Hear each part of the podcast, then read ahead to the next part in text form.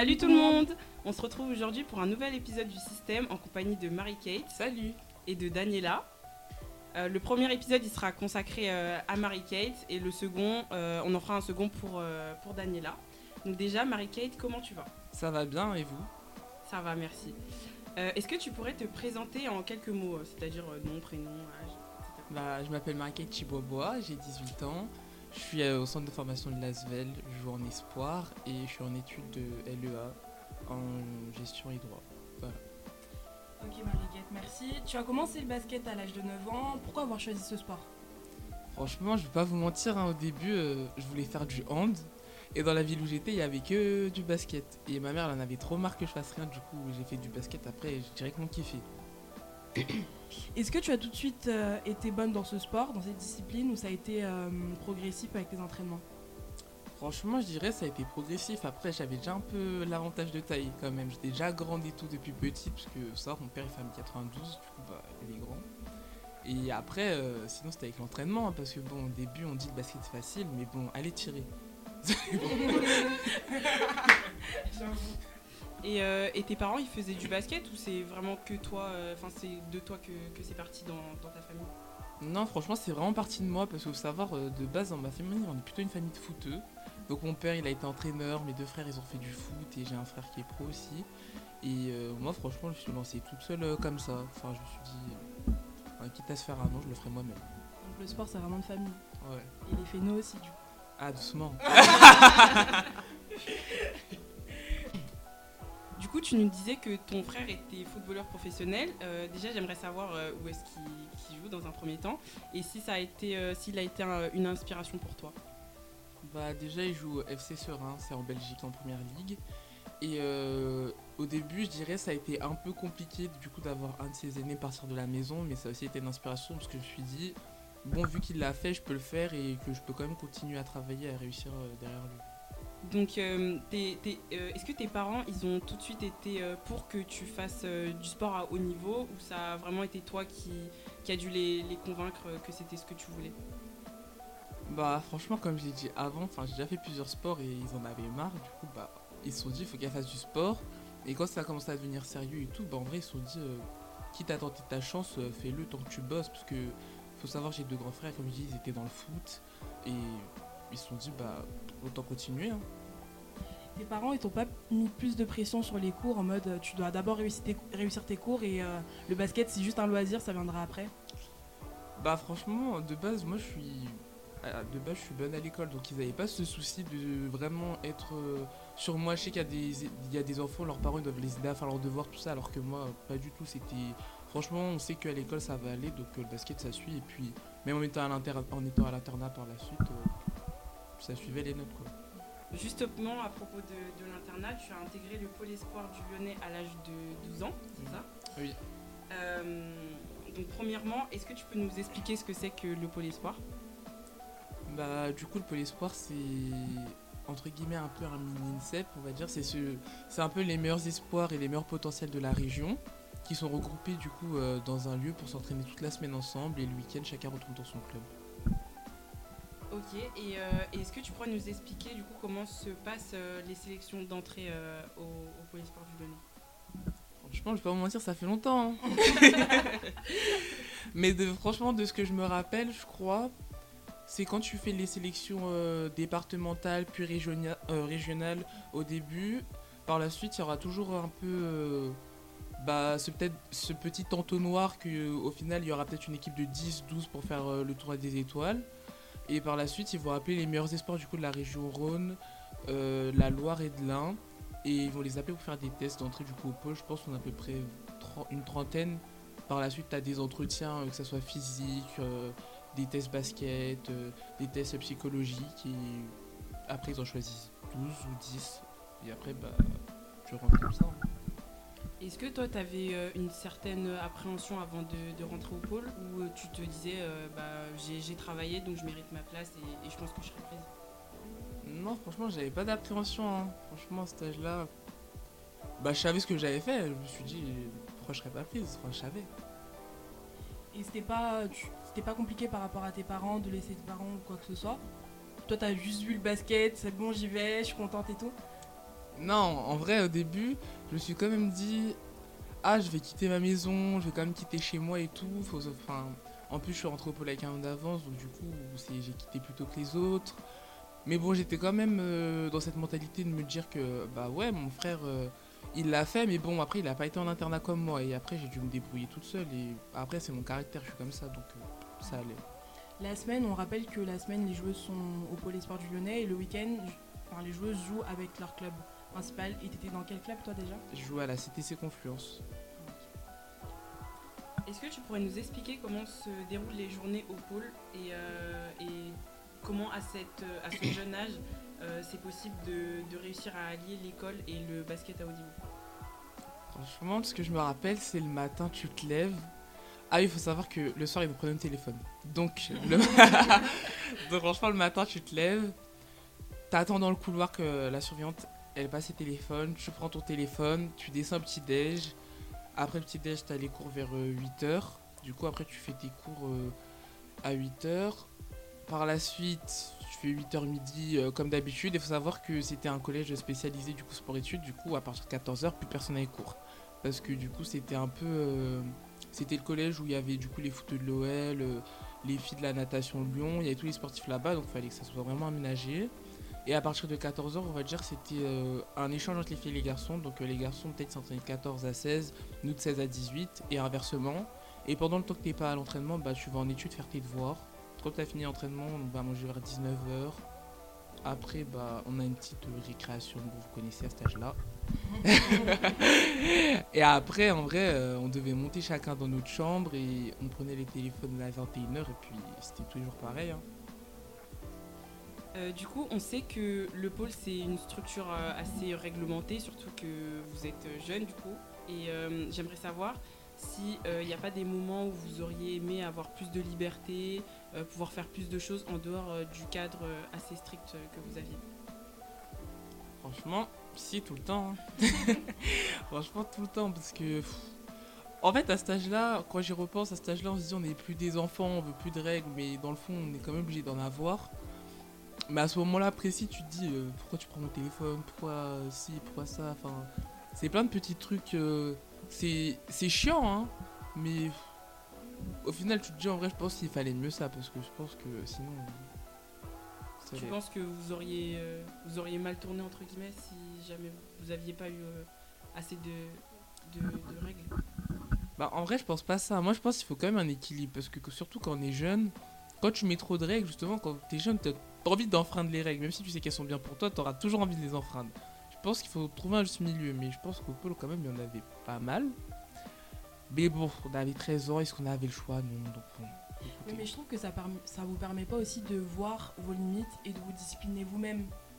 De vous dire, bah, on est assez grand, on sait que bah, là, par exemple, demain matin, on entraînement à 8h, j'en sais rien, il faut que je pose mon téléphone.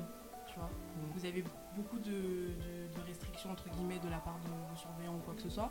Mais vous-même, genre, euh, enfin, du coup, ça permet pas de développer votre propre discipline. Qu'est-ce que tu en penses? Mm, Franchement, je pense que tu as raison. Hein. C'est au final, en prenant tout, en disant tu vas te coucher à cette heure-là, à cette heure-là, enfin. Au final, on fait tout pour toi et toi, t'as pas besoin de réfléchir. Donc, euh. En 2018, tu as participé au tournoi des demoiselles qui permet aux, jeux sélectionnés de pouvoir intégrer l'INSEP. Est-ce que tu faisais partie de ces joueuses-là? Bah, du coup, euh, oui, j'ai été sélectionnée avec les 2004 parce que du coup, j'ai fait deux fois la sélection. Enfin, première fois, j'ai fait le corps national avec les 2003 et j'ai pas été sélectionné pour euh, la suite. Et deuxième fois, j'ai fait le travail de demoiselle, du coup, qui permet d'accéder euh, au test INSEP en avril-mars et j'ai été sélectionné. Et comment, enfin, est-ce que la, ta première sélection t'a permis d'avoir plus d'expérience du coup pour la deuxième? Comment t'as vécu la deuxième par rapport bah, je pense que ça rajoute toujours de l'expérience parce que j'étais quand même la rookie avec les 2003 et j'avais pas forcément le j'avais pas forcément je pense autant le même temps de jeu que j'avais avec les 2004 pour m'exprimer mais bon après je pense que chacun ses choix et ça a été fait comme ça. Et euh, par la suite, je pense qu'avec les 2004, j'ai pu m'exprimer et puis j'avais aussi progressé. Et ça, c'est sûr parce que faut savoir qu'à ce moment-là, du coup, j'ai été rentré au centre de formation de Lyon, du coup, avec un d'avance et bah, je m'entraînais avec des filles plus fortes que moi, donc c'est sûr que je pense que j'avais fait un step-up. Mais euh, du coup, tu as eu des propositions de l'INSEP? Bah, du coup, j'étais rentré, comme je l'ai dit, avec un d'avance au centre de formation de l'ASVEL et euh, j'ai fait les tests INSEP. Et il faut savoir que par la suite, j'en avais parlé toi avec mon coach, tout ça, et que j'avais dit que je voulais rester du coup à Lasvel sur les prochaines saisons pour que comme ça ils les préviennent et voilà donc c'était un, choix personnel de ta part euh, de ne pas rentrer à, à euh, Oui, je voulais juste rester à la zone. Donc après le pôle euh, e-sport du Lyonnais, quelles sont les différentes propositions que tu as pu avoir à part, à part l'Asvel Et pourquoi avoir choisi l'Asvel au final? Franchement, je vais pas vous mentir, moi ça n'a pas été très compliqué. De base, je suis lyonnaise. Et à ce moment-là, l'Asvel était meilleure centre de formation après, je sais plus quel autre centre me voulait, mais j'ai juste fait les tests qu'à et puis j'ai été prise et puis c'était mon premier choix donc euh, après, c'était pas mon souci. Donc tu es entré au centre de formation du FC Lyon en 2018. En y entrant, est-ce que tu voyais déjà le basket d'un point de vue professionnel ou bien euh, c'était pour toi toujours un, loisir? Franchement, je dirais un peu les deux parce que dans tous les cas, du moment que ça soit du basket ou pas, du moment où tu te dis dans ce sport-là, tu as envie de réussir, tu peux pas faire quelque chose que quelque chose que t'aimes pas et, te consacrer autant de temps à travailler dessus, je pense. Après, euh, il y en a, ça sera pour euh, chacun ses raisons, mais moi je pense comme ça. Donc je pense que ça a été. Je pense je suis rentré, ça a toujours été un loisir, mais je pense qu'en rentrant à Lasvel, du coup, ça m'a professionnalisé dans ce côté-là et dans ce milieu-là. Donc du coup, c'est le cadre euh, du club et euh, qui t'a permis du coup de voir le basket comme euh, quelque chose de professionnel plutôt qu'un loisir? Euh, Je dirais plus oui. Enfin après comme j'ai dit ça reste des deux côtés mais du coup dans le milieu où on est, savoir, faut savoir qu'en première année on n'était pas à l'académie. Mais comment les journées étaient enchaînées, du coup je faisais collège, après j'allais à l'entraînement, je repartais au collège, après je, je repartais m'entraîner, le soir il fallait que j'aille en études. Enfin, c'était un peu toute cette discipline qu'on avait eue au pôle, on va dire, mais un peu plus libre parce que tu commences à être à un âge où tu dois savoir te gérer toi-même et tu sais ce que tu veux. Donc, euh, je dirais, ça a été vraiment les deux, enfin, un ensemble des deux qui a fait ça. donc, toi, tu as, vraiment joué au basket, enfin, tu as pris plaisir à, jouer tout en, te disant que bah voilà, j'ai envie de, faire quelque chose de, professionnel dedans. Ouais, je pense que c'est ça. Et puis, c'est aussi mon père qui m'a toujours dit que entre guillemets, c'est toujours le travail qui va, qui va faire que ce que j'aime, je vais, je vais pouvoir entre guillemets m'en nourrir. Du coup, il euh, y a pas mal de personnes qui, se posent une question. Euh, même nous, avec Naomi, on a eu du mal à, répondre. Euh, est-ce que tu pourrais nous dire quel est le lien entre le centre de formation de l'ASVEL et la Tony Parker Academy adéquate? Ah, Franchement, selon moi, c'est que déjà, on sait que Tony Parker, du coup, le président, il a voulu rassembler le centre de formation féminin et masculin du coup sur un même lieu. Et aussi euh, par la suite, euh, ici euh, c'est plutôt un campus. Il a vraiment voulu faire un peu comme aux États-Unis, qu'on ait tout sur place, que ça soit dormir, manger, les infrastructures. Et je pense que du coup ça a fait qu'il a aussi voulu faire une académie par rapport à ça, parce qu'il faut savoir qu'il y a aussi l'école sur place. Et du coup voilà.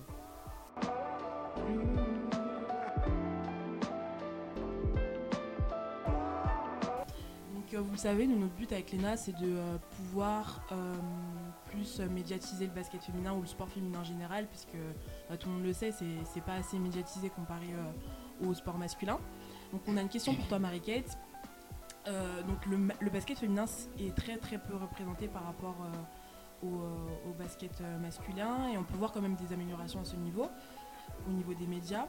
Et à ton échelle, comment toi tu pourrais contribuer à faire changer cette tendance? Bah, à ma petite échelle, je dirais, bah. Bah, je sais qu'on avait parlé avec Danny, du coup, bah, c'est regarder des matchs de basket féminin, euh, reposter euh, bah, sur Instagram, Twitter, euh, un peu tout ce qui est autour de ça. Ou même quand on va voir des matchs, du coup, bah, comme nous, voir les matchs des profits de Lasvel, mettre des stories, enfin, un truc comme ça pour montrer un peu l'envers du décor. Parce que c'est vrai qu'il y a beaucoup de personnes qui se plaignent oui, euh, de toute façon, le sport féminin, il est jamais assez médiatisé, etc. Mais en vrai, même nous, à notre petite échelle, on peut contribuer à, faire changer ces tendances. Et c'est ça que les, personnes ne le savent pas forcément. Ils attendent peut-être d'être quelqu'un, par exemple, je sais pas, d'être euh, un Tony Parker ou quoi que ce soit pour pouvoir faire changer, euh, pour pouvoir évoluer, faire évoluer ça. Mais il faut savoir que même si aujourd'hui tu n'es pas forcément quelqu'un, ou même si aujourd'hui tu n'as pas forcément beaucoup de notoriété, et bah tu peux quand même tu peux, même, tu peux quand même contribuer, comme tu as dit, à faire euh, à riposter certaines choses sur le basket féminin ou sur le sport féminin en général. C'est quand même important en tant que femme que ce soit nous d'abord qui, montrons l'exemple entre guillemets dans le sens où euh, bah, si on veut qu'il y ait plus de visibilité, oh, pardon, de visibilité dans le, dans le sport féminin, le basket féminin, etc.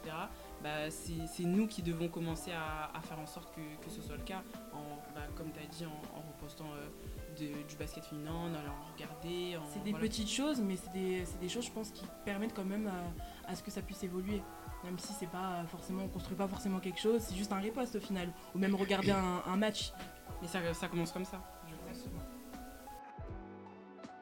du coup Marie-Kate euh, quelles sont les personnalités publiques euh, féminines qui t'inspirent? Euh, franchement dans le basket en, en, joueuse bah, plutôt jeune je dirais ça tout ça Bali parce que j'aime trop comment elle joue franchement j'aime trop ceux qui connaissent pas Joe Fener Très très bon choix. Voilà, petite lefty, tranquille. Après, en autre femme, je dirais Rihanna. Parce que. En vrai, même si on la voit là comme elle est aujourd'hui, en vrai, elle est quand même partie de rien et elle a su, du coup, bah, faire sa notoriété bah, d'abord autour de la musique. elle a su faire sa notoriété autour de ses marques de sous-vêtements, autour de son maquillage. En fait, elle a. On va dire, elle s'est construite elle, ouais elle s'est construite elle-même et du coup ça j'aime bien et après en autre joueuse je dirais Candace Parker parce que c'est quand même eu c'est quand même une ancienne joueuse et tout de la WNBA mais je trouve c'est quelqu'un de très inspirant dans son jeu et de la façon dont elle le fait et aussi ce qu'elle dégage et, et du coup bah personnalité publique je dirais elle après plutôt euh, philosophie après, je sais pas si tout le monde va connaître. Hein. non, franchement, je sais pas si tout le monde va connaître, mais regardez un peu les, les, les podcasts et un peu écouter euh, Oprah Winfrey. Vous allez ah, bien réfléchir. On connaît, on connaît, on connaît. Du coup, voilà. Et franchement, c'est tout en personnalité publique.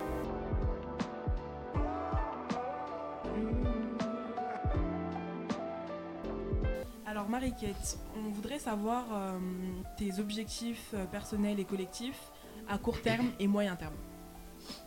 Bah, J'irai à court terme, à moyen terme, collectivement, bah, faut savoir que du coup, les sports maintenant N1. Donc, du coup, euh, si Dieu le veut, franchement, qu'on gagne le prochain match. ouais, et franchement, après, euh, j'espère que la finale sera à Lyon. Et gagner la finale espoir, en fait, et venir. Et ouais, en fait, du coup, voilà, collectivement. Après, euh, individuellement, à court terme, à moyen terme, bah, du coup, euh, de taffer sur les derniers matchs de la saison qui me restent. Et après, euh, à moyen terme, si le travail de cette saison a porté ses fruits, être sélectionné en équipe de France jeune. Et voilà. Bah si, si tout va bien et tout, que franchement je réalise mes projets, du coup, signer du coup dans un bon club et tout par la suite, euh, signer dans une équipe Euroleague et si Dieu le veut par la suite, euh, aller en WNBA. Et après, je dirais euh, personnellement, euh, je dirais soit. euh, Après, c'est un peu comme tous les sportifs, mais genre, soit créer ma marque ou créer un truc autour de moi qui, qui est dans la société. Et genre, ouais, je pense créer ma marque ou faire un truc un peu comme Rihanna, un truc, ouais, un vrai truc. Et voilà. C'est ouais, c'est justement, tu fais bien d'en parler parce que c'est une question que, que je voulais te, te poser tout à l'heure. Est-ce que ouais, justement, tu as, as, ce genre de projet en tête, euh, projet peut-être de, de, créer des associations, des choses comme ça, euh, que ce soit autour du basket euh, ou non? Bah, en vrai, j'aimerais bien, euh, bah, comme un peu Kobe, un peu créer son académie, son. Bah, comme Tony, du coup. Mmh. Mais du coup, euh, j'irais plus euh, son truc à soi. Enfin, là, l'académie, on est les centres de formation, plus les académiciens. Créer son truc un peu, on est que. que entre, du coup, euh, entre peut-être et potentiellement futur pro, que tout soit vraiment que aménagé pour nous, que ça soit du lycée jusqu'à la fac, parce que voilà.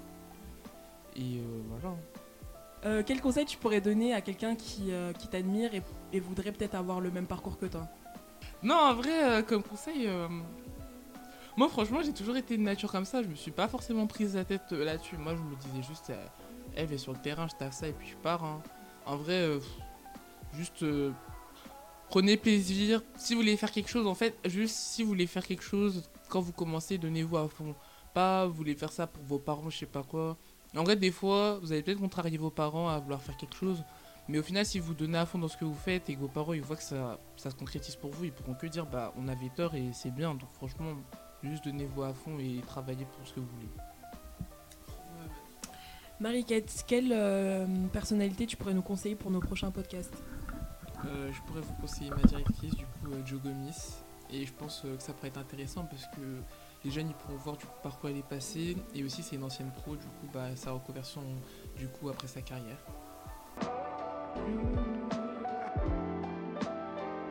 Alors Marie-Kate, on va finir euh, cette interview par un petit jeu. Donc euh, nous te mettons au défi avec un jeu qui, qui se nomme le 15-30. Donc je te- t'explique un petit peu les règles du jeu. Donc tu as 30 secondes et tu dois nous citer 15 joueuses euh, françaises en 30 secondes. Est-ce que tu relèves le défi? Toujours. Ok, ça marche. Léna, tu mets le chrono? Ouais. 3, 2, 1, c'est parti. Euh, Leila Lacan, Carla Leight, Marie Pardon, euh, et, euh, Marine Johannes, Alexia Chartereau, Gabi Williams, Dominique Malonga et, j'ai des doutes, euh, attends, Elena Siak, Sandrine Gruda, euh, 15 secondes. attendez, Alex Duché, euh, 10 secondes. Ba- euh, Marianne Badiane, attendez, là j'en suis à combien? 11. euh, Attends, et, euh, deux. Jacoubou, Ah, attends. t'as perdu, t'as échoué. j'ai des doutes, attendez, mais il faut refaire là, j'ai- Non, t'as échoué. Attendez, j'étais. En fait, il faut savoir que j'allais dire tout le rooster de Lasvel et on m'a dit non parce que elles sont pas de françaises. Mais voilà, le jeu c'est 15 oui, mais là j'ai j'ai bugué. Voilà, bah, comme Dorcas. Pareil. En tout cas, merci Marie-Kate pour cette Merci. Interview. même citer 100, hein, c'est juste que là, mon pas pris. Ouais, ouais, C'est bon, c'est fini. Elle veut pas lâcher. Donc je disais, merci Marie-Kate pour cette interview. Derrière. merci d'avoir accepté l'invitation. Et on te souhaite vraiment une bonne continuation et que tu réussisses tes projets. Merci beaucoup. Merci, c'était le système.